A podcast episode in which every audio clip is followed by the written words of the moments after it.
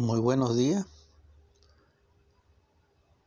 Transmitimos para ustedes la edición 145 de Superando nuestros Límites. En esta mañana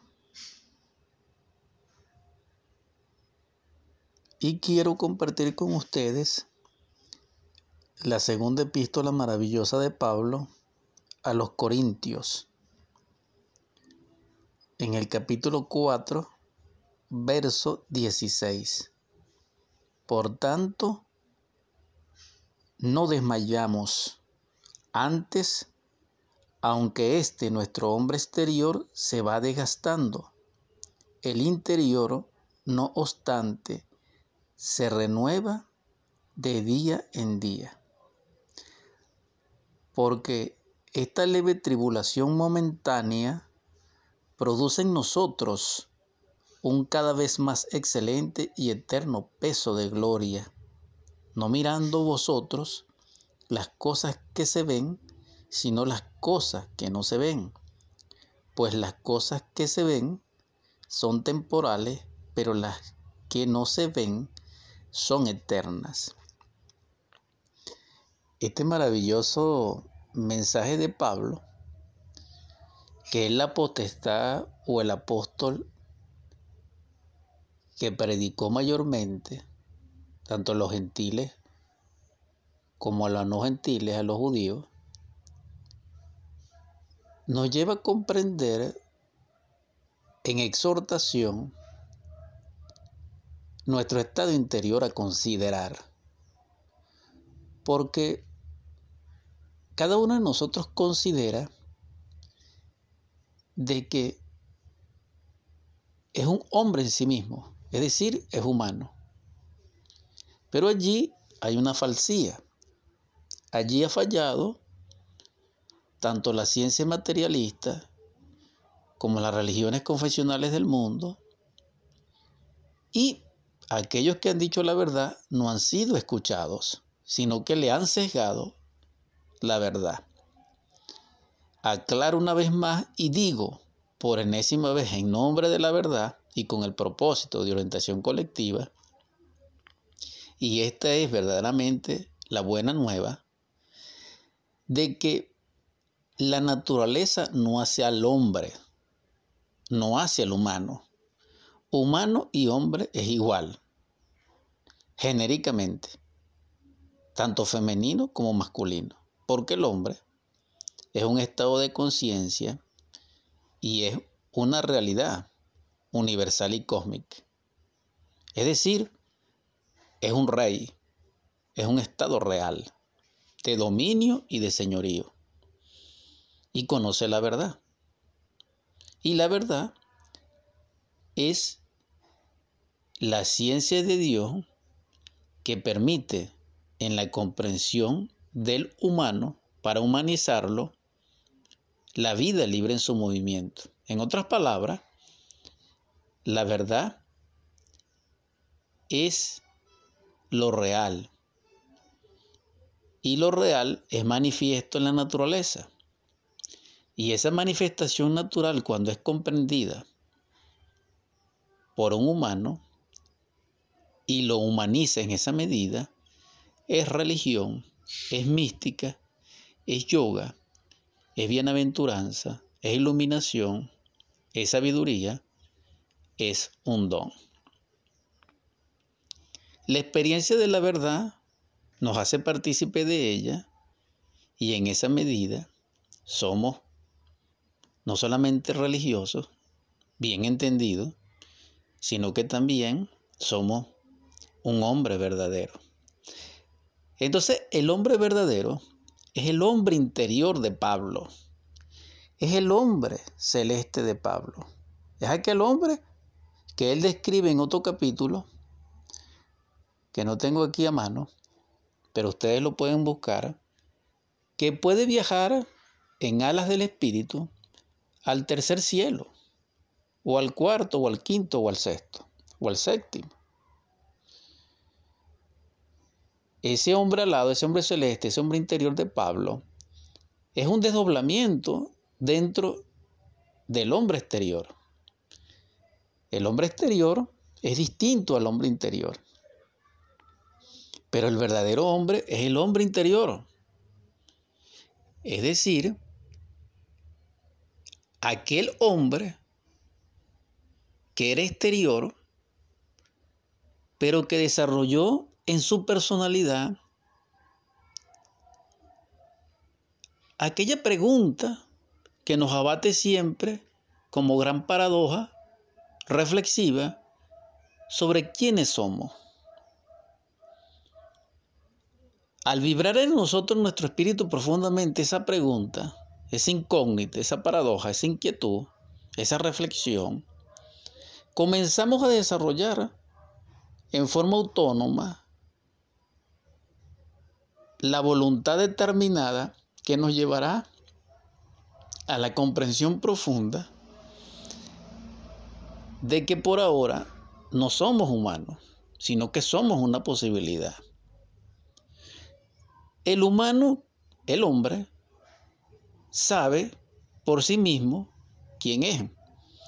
Pero una persona, una máquina humana como nosotros, un mamífero racional, por muy ilustrado que sea, no conoce esa respuesta. Para conocer esa respuesta, se necesita desarrollar el hombre interior, crearlo. Pero eso es ciencia pura, eso es arte hermético, esa es ciencia de Dios, ese es sacerdocio de lo divinal. Y para ello hay que desarrollar el alma, cristalizarla, porque solamente el alma es el puente armonioso, es el contacto es lo viable, lo que armoniza al espíritu y a la materia, que son totalmente opuestos y necesitan integrarse a través del alma. Entonces el alma, en su sentimiento profundo, en su energía crística profunda y sustancia logoica, es capaz de armonizar el espíritu y la materia, que no son más que energía. Entonces, esa acumulación de energía armoniosa, equilibrante, produce el hombre interior, el hombre de Pablo, el hombre celeste, el hombre alado. Y ese hombre de Pablo es el hombre cosmos, es el hombre verdadero, es el hombre. Necesitamos comprender eso. Ahora bien, para desarrollar el hombre necesitamos el conocimiento crístico. Porque el estado de hombre se requiere pureza, purificación. Y esa purificación es un proceso no solamente consciente, sino que tiene como fundamento, como experiencia, como vivencia, lo real. Y esto es traducido como el probismo como la iniciación, como los misterios o los grandes arcanos. Es decir, la teoría, el intelecto, los razonamientos, la mente, el escepticismo, el fanatismo, el dogma, nos alejan, nos imposibilitan, no nos permiten desarrollar el hombre interior. Porque el hombre interior no nace de teoría. El hombre interior nace como todo ser nace, de un germen, de una semilla. Y nosotros tenemos una semilla dentro de nosotros. Esa semilla también es fruto y se conoce como el hidrógeno Si12 o exactamente hidrógeno sexual Si12, porque nuestra semilla está en las glándulas endocrinas sexuales. Pero mucho más profundamente, esa semilla contiene en sí mismo un prototipo divinal. Y ese prototipo de perfección divinal son unos electrones crísticos solares logoicos que yacen en las dimensiones superiores del espacio contenidos en esa semilla o en esa simiente. Ese hidrógeno, Si12, que es fruto y semilla, es producto de lo que llega a nuestro mundo interior. Es decir, es lo que consumimos del mundo exterior, pero transmutado dentro de nosotros, mayormente en forma mecánica, metabólica. En otras palabras, del aire que respiramos, de los alimentos que consumimos, de las bebidas que consumimos, fundamentalmente las puras, las naturales, y de las impresiones que llegan a nuestro mundo interior a través de todos los sentidos, tanto físico como psíquico, todo eso sumado, metabólicamente transustanciado por la máquina humana, produce como resultado el hidrógeno sexual Si12. Si es la nota musical como una octava, natural, en su primer nivel. Y 12 porque pertenece a la, a la transmutación requerida de los elementos y sustancias que llegan a nosotros a través del cosmos o del universo en sus 12 órdenes de mundo. Y esto es algo interesante, porque aparte eso significa otras cosas, pero esto es suficiente en el nivel en que nos encontramos. Este hidrógeno 12, para crear al hombre interno dentro de nosotros, necesita de una octava, necesita de un shock, porque esto no es mecánico, esto no lo hace la naturaleza. Y para hacer ese shock dentro de nosotros, que es un trabajo consciente y que el Cristo llamó toma tu cruz, significa trabajar con los misterios del fuego, según la orden de Melchizedek, rey del mundo. Y eso se realiza a través del amor, a través de la transustanciación del agua en vino, a través de las bodas de Canaán. Y entonces aquí entra los misterios de la cámara nupcial y es lo que se ha conocido en todos los tiempos como el gran arcano. Entonces la transmutación metálica del agua en vino, del plomo en oro, simbólicamente hablando, es decir, transmutar la pasión en amor y el placer en voluntad soberana, nos hace cristalizar dentro de nosotros el alma a través de la cristalización del el traje de bodas del alma o de los cuerpos solares. Entonces, la primera octava de ese hidrógeno C12 produce la creación de ese cuerpo maravilloso que se conoce como el cuerpo astral solar.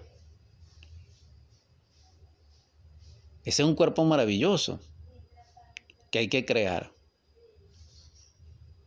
Pero eso no es suficiente, porque se requieren también crear varios cuerpos solares, porque este que le acabo de mencionar es el tercer cuerpo que hay que crear. Estoy limitado a hablar concretamente el asunto desde el punto de vista que estamos hablando por radio. Sin embargo, el asunto es profundo porque pertenece a los misterios arcaicos, pero es posible realizarlo. Solamente así, transmutando el hidrógeno sexual C12, es que podemos lograr la creación del hombre interior de Pablo. Pero esos cuerpos requieren alimento, nutrirse. Y ese alimento pertenece a los excedentes de hidrógeno. Es decir, el hidrógeno estabilizado, no gastado, ni consumido, ni quemado por el yo psicológico, en el diario vivir a través de la identificación de la fascinación y del sueño,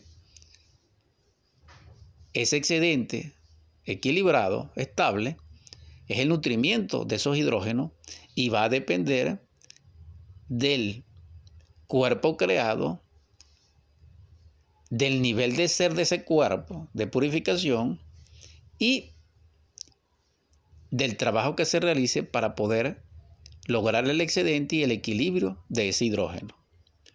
Un ataque de ira, un ataque de lujuria, un ataque de orgullo, un síncope nervioso de miedo, queman, gastan, destruyen, evaporan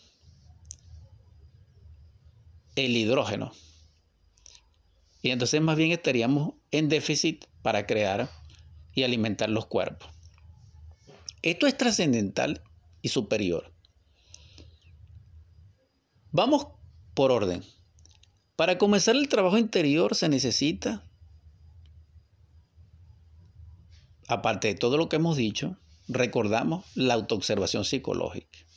En este caso es preciso la psicología crística, gnóstica, porque nos va a permitir trabajar sobre el yo. Y solamente quien trabaja sobre el yo establece a nivel consciente un orden en su mundo interior. Y ese orden establecido por la conciencia es dirigido por un nivel de ser. Y ya en ese nivel se equilibraría la máquina orgánica en su funcionalidad de los centros respectivos, que son el centro pensante, el centro emocional, el centro motor, el centro instintivo y el centro sexual, que es donde están esos gérmenes, que es donde están esas semillas. Y cuando esos centros están equilibrados por la conciencia, ellos fluyen en forma armoniosa y equilibrada en su propio nivel de actividad y función, en su propio nivel de energía, de tensión, de vibración, y en ese estado de armonía, de equilibrio, en ese biorritmo luminoso y extraordinario, es que se produce el excedente del hidrógeno. Y ese excedente de ese hidrógeno, acumulándose, nos va a permitir primeramente crear el cuerpo solar respectivo y en un segundo nivel nos va a permitir alimentarlo y nutrirlo. Esto significa que cuando se crea el cuerpo para nutrirlo, se necesita que el excedente del hidrógeno 48, que es el del cuerpo físico, se convierta en el hidrógeno 24. Y respectivamente, cuando se crea el cuerpo regido por las 24 leyes, para nutrirlo se necesita, como ya lo expliqué, que ese hidrógeno 24 se convierta en hidrógeno 12 y así sucesivamente, hasta lograr la liberación. Es decir, crear el templo del Dios vivo, que es el hombre interior. El hombre interior es el hombre causal. El hombre causal es el verdadero hombre. Y ese hombre es igual fenoménicamente y de hecho y por derecho al ángel. Solamente con alma se convierte uno en hombre. Sin alma es un animal intelectual o peor aún, un, una criatura nefasta de los abismos de la naturaleza y del universo. Esto es importante considerarlo, porque nos va a permitir comprender que somos una posibilidad. Entonces, solamente a través del trabajo sobre sí mismo, podemos crear los cuerpos solares y nutrirlos. Pero también necesitamos adicionar el tercer factor crístico que en el Evangelio es, sígueme. Seguir al Cristo significa amar a la humanidad, servirle y dar la última gota de sangre por ellos. Eso significa no solamente la caridad universal, más aún se necesitaría predicar la palabra crística real, pero también se necesitaría recibir con agrado las manifestaciones desagradables de nuestro semejante, besar el látigo de verdugo y renunciar a la vida en sí mismo por el Cristo. Estos tres factores, niégate a ti mismo, toma tu cruz y sígueme, que son los tres factores de la revolución de la conciencia, develado por el quinto ángel del Apocalipsis, del cual doy testimonio, nos permite crear el hombre interior, el hombre de Pablo. A vuestra consideración de la audiencia, que son una posibilidad del hombre, están nuevamente, una vez más, por enésima vez, ante el dilema de ser o no ser. Continuando con nuestro segundo segmento de Superando nuestros Límites en su edición 145, ciertamente, para que el hombre interior se desarrolle, como dice Pablo, se necesita de la tribulación, del padecimiento, de la prueba. Esto es necesario comprenderlo, porque Salomón dice que quien añade sabiduría, dolor añade. Y también dice el mismo Salomón que la sabiduría es dulce en el paladar, pero amarga en el vientre. Y esto es algo de por sí que necesita ser comprendido, porque nosotros queremos pan, pero que venga externamente en forma mecánica, sin que nos cueste a nosotros ningún esfuerzo, ni sacrificio, ni transformación. Y eso realmente es un error y es un sueño. Porque la vida mecánicamente en sí no produce felicidad, ni produce paz, ni produce sabiduría. Ya eso lo hemos explicado en forma, dijéramos, contumaz. La naturaleza ni hace al hombre, ni proporciona felicidad de por sí, sino que esos son logros que hay que conquistar a través de nuestra conciencia, porque pertenecen a estados de conciencia. La vida es en su plenitud expresa variantes y transitoria de vivencias infinitas para que el logo se reconozca a sí mismo. Y ese conocerse es el hombre en sí.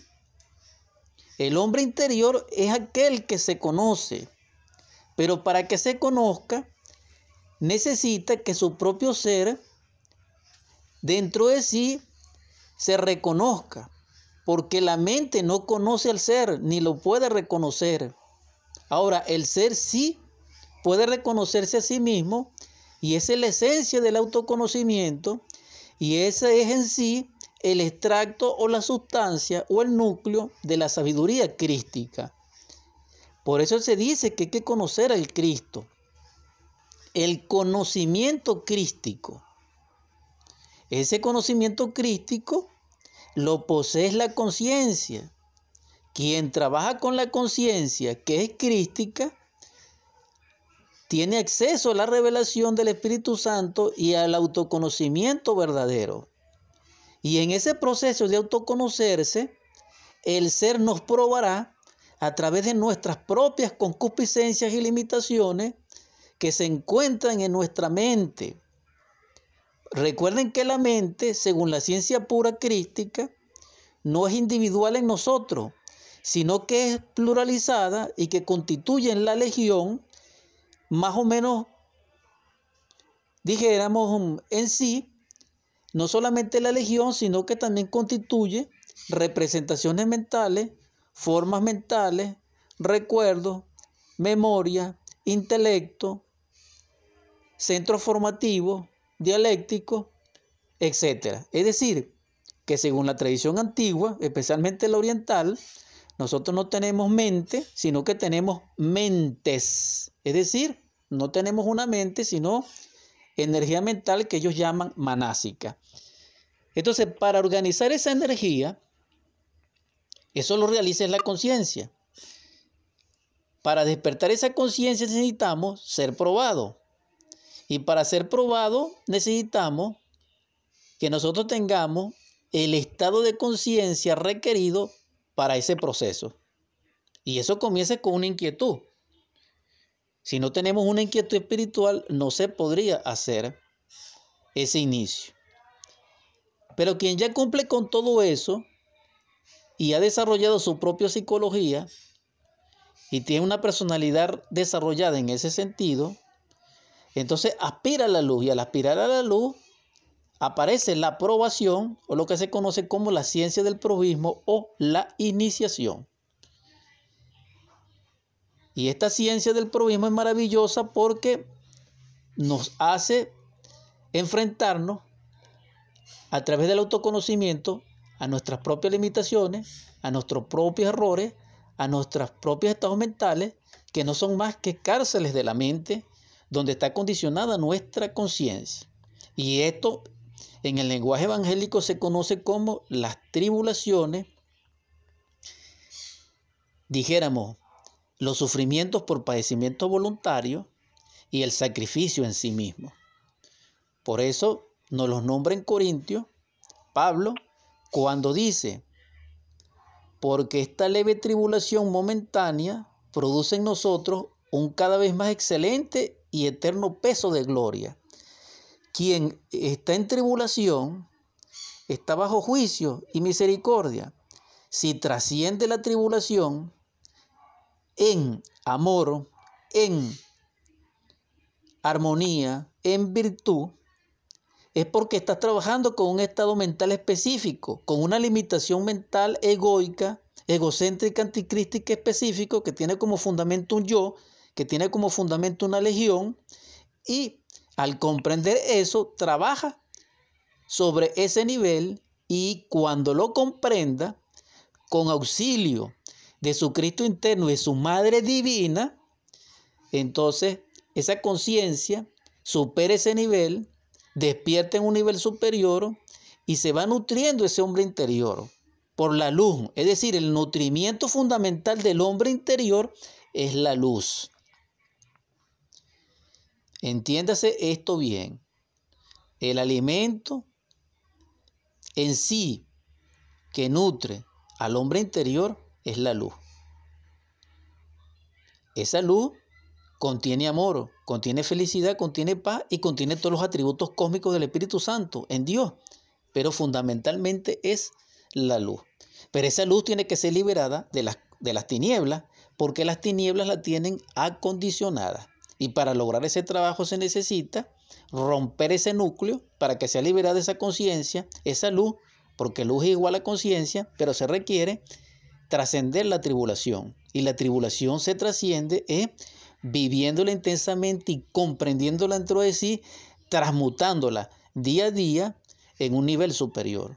Y ese trabajo no es mecánico, y ese trabajo no es autómata, y ese trabajo no lo decreta nadie ni lo hace nadie por nosotros, y ese trabajo se realiza en forma muy independiente y autodeterminado y voluntario porque no es obligado, ni siquiera Dios nos obliga. Esto es un requisito muy serio y en este caso debo ser lapidario ante la audiencia. Quien no realice este trabajo no conocerá a Dios. Quien no realice este trabajo no nutre su hombre interior, sino que solamente será un hombre exterior. El hombre común de la tierra, el hombre del mercado, el hombre de la política, el hombre del comercio, el empresario, el estudiante, el trabajador, el obrero la dama de casa, etc. El hombre de iglesia. Eso será. Será un príncipe muy brillante. Será un emperador extraordinario. Pasará la historia, etc. Pero no es un hombre real. Se invoca en la cuarta dimensión, en la quinta, en la sexta, en la séptima, y no aparece el hombre interno de Pablo. Es decir, no tiene ese hombre celeste que viaja en alas del Espíritu al tercer cielo, al cuarto cielo, el quinto cielo. Y esto es muy importante porque el primer cielo corresponde al ángel, el segundo cielo al arcángel, el tercer cielo al principado, el cuarto cielo la dominación, el quinto cielo al trono, el sexto y el séptimo a los serafines y querubines, o al contrario, querubines y serafines. Pero mucho más allá hay más cielos que visitar. Y hay mucho más moradas del Cristo, incluyendo para información los planetas del Cristo. Entonces, esto es algo extraordinario, pero ¿cómo se logra? Disipando las tinieblas que moran en nosotros a través de la muerte del yo. Pero para que el yo muera, se necesita de vivir la iniciación, vivir el drama cósmico, experimentar el Evangelio dentro de nosotros en el sentido probatorio de tribulación. La gente quiere del Evangelio, es lo bonito, es la abundancia, es el sueño, pero nadie quiere morir. Y como nadie quiere morir, entonces nadie quiere nacer. Y como nadie quiere nacer, entonces permanecemos en la ignorancia y en mucho más profundas tinieblas que la que debiéramos. Aunque soñemos de lo lindo, porque soñar no cuesta nada. Estoy hablando con el corazón en la mano para la audiencia que realmente es noble y es sincera. ¿Quieren experimentar lo real? Crean dentro de sí al hombre interior. Quien crea en sí el hombre interior se hace un hombre verdadero y tiene acceso a la sabiduría de Pablo, a la sabiduría de Pedro y a la sabiduría de los apóstoles o de las potestades. Entonces repito cómo empecé el programa. Pablo, segundo epístola de los Corintios, capítulo 4, verso 16. Por tanto, no desmayamos. Antes, aunque esté nuestro hombre exterior, se va desgastando, el interior no obstante se renueva de día en día. ¿Por qué el hombre exterior se desgasta? Porque el hombre exterior es de la naturaleza y debe ser de la naturaleza como cuando el Cristo dijo al César lo que es del César. ¿Por qué el hombre interior permanece? Porque el hombre interior es una creación interna del fuego, según los misterios de Melchizedek, y se hace inmortal. Es decir, se hace permanente, absoluto. Entonces, teniendo una, una naturaleza incorruptible, ese hombre interior de Pablo, y teniendo acceso a lo real, es sustentado por lo real. Y entonces no se desgasta, sino que cada día que pase se renueva. Pero esto, repito, no es mecánico. Se necesita de la iniciación, se necesita de la ciencia del probismo, se necesita de las grandes tribulaciones. Entonces, bienaventurado aquel que pasa por tribulaciones en el nombre del Cristo. Ahí viene la bienaventuranza. Porque, ¿cómo podemos experimentar lo real desarrollando el yo a través del culto a la personalidad, a través del culto al egocentrismo, a través del culto y el endiosamiento y la adoración al intelecto y a la mente, que no son más que el falso profeta y la ciencia materialista o el conocimiento del ojo, no. Nosotros debemos amar sobre todas las cosas con nuestra mente, con nuestro corazón, con, nuestra, con todo lo que somos. Es a Dios dentro de nosotros, que es el ser dentro de nosotros. Eso es lo que debemos de hacer. Quien ama a Dios al ser dentro de sí mismo, ama al ser dentro de sí, pero no se ama a sí mismo como yo, como ego, como personalidad como individuo, no. Porque para amar hay que haber comprendido y asimilado que somos un todo, en una armonía, en una sincronía, en un latido. Y esto es algo extraordinario, maravilloso. Entonces, si padecemos en el nombre del Cristo, gocémonos en Él. Integrémonos, entreguémonos a Él y Él nos salvará. Porque Él nos salva en la tormenta, Él nos salva en la soledad. Porque a veces estamos acompañados pero estamos solos. Él nos salva en el frío, en la noche, en la desesperanza. Pero para salvarnos, nosotros necesitamos amarle. Y para amarle tenemos que entregarnos a Él y vivir para Él y ser Él. No ser más yo, no ser más tú, no ser más nosotros, sino ser Él en Él, perdernos en Él. Pero para ello necesitamos amar y para amar necesitamos morir en sí mismo, porque solo muriendo en el yo podemos amar y solo amando podemos morir en el yo. Entonces, Amada audiencia, aquí no hay vuelta atrás. Existe un solo camino, angosto, estrecho, difícil. Y ese camino es el de la muerte del yo. Ese camino es el del nacimiento segundo. Ese camino es el de la caridad universal que está escrito en el Evangelio crístico como niégate a ti mismo, toma tu cruz y sígueme. No nos identifiquemos más con el hombre exterior, con ese hombre que vive en el camino ancho de la vida mecánica, no. Con ese hombre que se identifica con la tecnología, con ese hombre que se identifica con los problemas comunes del hombre común, no. El hombre interior es el hombre que aspira a la luz, que se nutre en ella y que permanece en ella, porque no solamente ha renunciado a las tinieblas, sino que se ha dado el lujo de desintegrarlas dentro de sí mismo a través de su voluntad soberana realizada por actos determinados día a día, distante en instante, y que se renueva a sí mismo cuando lucha contra sí mismo en sus creaciones abominables del yo, y que está simbolizado en el Evangelio con el pasaje o los versos específicos cuando el Cristo entra al templo y saca a los mercaderes. Esto debe ser comprendido. Esa es la psicología crística revolucionaria. Quiero exhortarle a la autorización íntima del ser, a la cristificación, al trabajo sobre el despertar de vuestra conciencia. Quiero que reflexionen sobre lo siguiente. Estamos en el siglo XXI. Hemos sabido de guerra y sabemos que vendrán guerras. Y sabemos que después de esa guerra hemos seguido con nuestro sufrimiento, con nuestras desdichas, con nuestras limitaciones. Entonces, ¿para qué se vertió tanta sangre? ¿Para qué tanto dolor? ¿Para qué? Ninguna guerra ha transformado la humanidad hacia la luz. También sabemos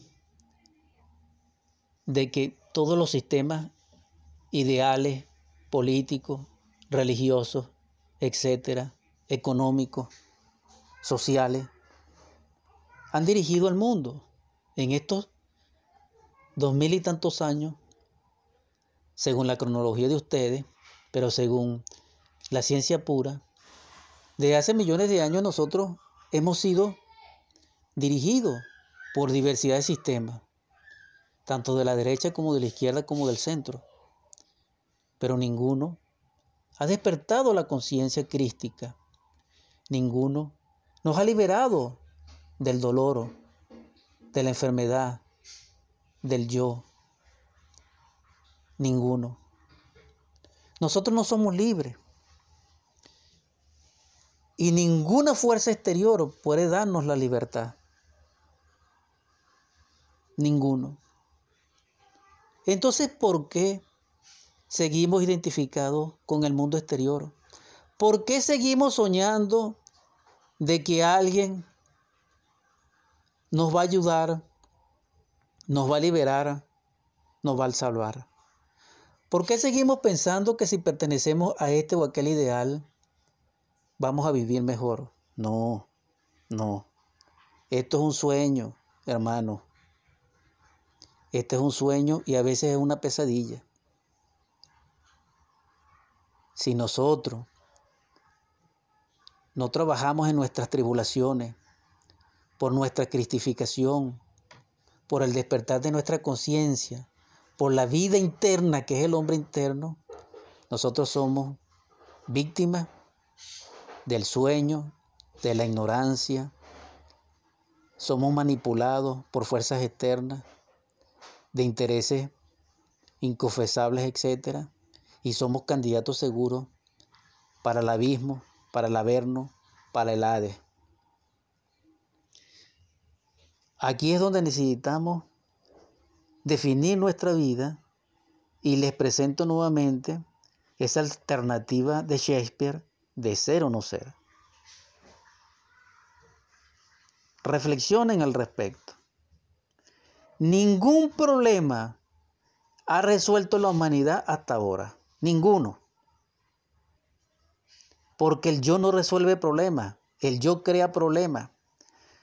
Jamás había estado tan avanzada, entre comillas, la humanidad, según actualmente se conoce, pero igualito seguimos con los mismos problemas. Es más, la palabra problema no debería existir y sin embargo la pronunciamos. Nuestro estado de conciencia es lamentable. Nuestra vida interior es caótica. Somos víctimas de sí mismos. La explotación del hombre por el hombre, entre comillas y por respeto, ha sido terrible. No soñemos más, despertemos, hagamos el trabajo interior, creamos al hombre interior de Pablo. Para ello necesitamos primero despertar la conciencia. Para despertar la conciencia comenzamos con la autoobservación psicológica. reflexionar sobre ese punto. Renunciemos al yo. Renunciemos a la violencia. Reconciliémonos con nuestros enemigos. Reconciliémonos con nuestros amigos. Reconciliémonos con quien ofendimos. Reconciliémonos consigo mismo. Reconciliémonos con nuestro Padre. Esa es la verdadera paz. Y de esa paz fluirá la felicidad. Renunciemos a la mentira, al engaño, al fraude. Renunciemos al sueño. Aspiremos a la luz. Pongámonos en manos de nuestro Padre. Orémosles a Él. Recordemos que cada instante es la réplica de la vida entera. Quien despierta en un instante Despierta en la vida para la vida, pero quien sigue durmiendo cada instante, cada día, su vida será un sueño. Despertemos, despertemos, despertemos. En el nombre del Cristo, que la paz más profunda reine en vuestros corazones y en vuestro espíritu, y que el espíritu de abundancia y de prosperidad y de la salud sea con todos vosotros. Vamos ahora a convertir esta junta gerciana de Cristal AM610 en oratorio. En el nombre del Cristo, por la caridad universal y de acuerdo a la ley, a ti, Logos Divino, que eres el amor del amor, que eres nuestro libertador, nuestro redentor, que eres el primogénito de los muertos, que eres el rey de reyes y que eres el nombre de sobre todo nombre, te imploro y te suplico. Perdónanos, Señor, Haz de nuestro corazón tu morada y haznos pleno en tu gracia para amarte y servirte. Te suplico que doquiera haya enfermos y dolores, derrame, derrame sobre ellos tu espíritu de sanación y de vida. Te suplico, Señor, que en los hogares donde reina el hambre, la desolación, la miseria y la carestía, derrame sobre ellos el espíritu de riqueza, de prosperidad, de abundancia. Te imploro, Señor, que en los hogares donde reine la violencia, el grito, el divorcio, la discusión, el llanto, el miedo, el golpe, derrame sobre ellos el espíritu de paz, de conciliación, de concordia, de felicidad y amor, de unión, donde reine la sonrisa, la felicidad, el abrazo mutuo, el beso santo, el ósculo. También te imploro, Señor, que despiertes tu amor en nosotros, ese amor crístico puro, para amar a nuestros niños, para proporcionarles belleza, para amar a nuestras esposas, para que sus esposas amen a su esposo, para que se encuentren en sí mismos y sean una sola carne, una sola alma, un solo espíritu, un solo pensamiento, una sola dicha, para que puedan cristalizar las bodas del alma y que puedan tejer tu manto sagrado.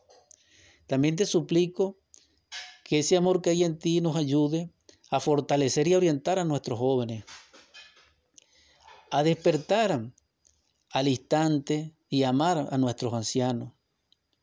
Danos, Señor, los recursos que requiramos para ello. También te imploro que hagas posible que nuestra conciencia pueda despertar en ti para que podamos emanciparnos del yo, de las tinieblas del error y del dolor y estar pleno en tu gracia.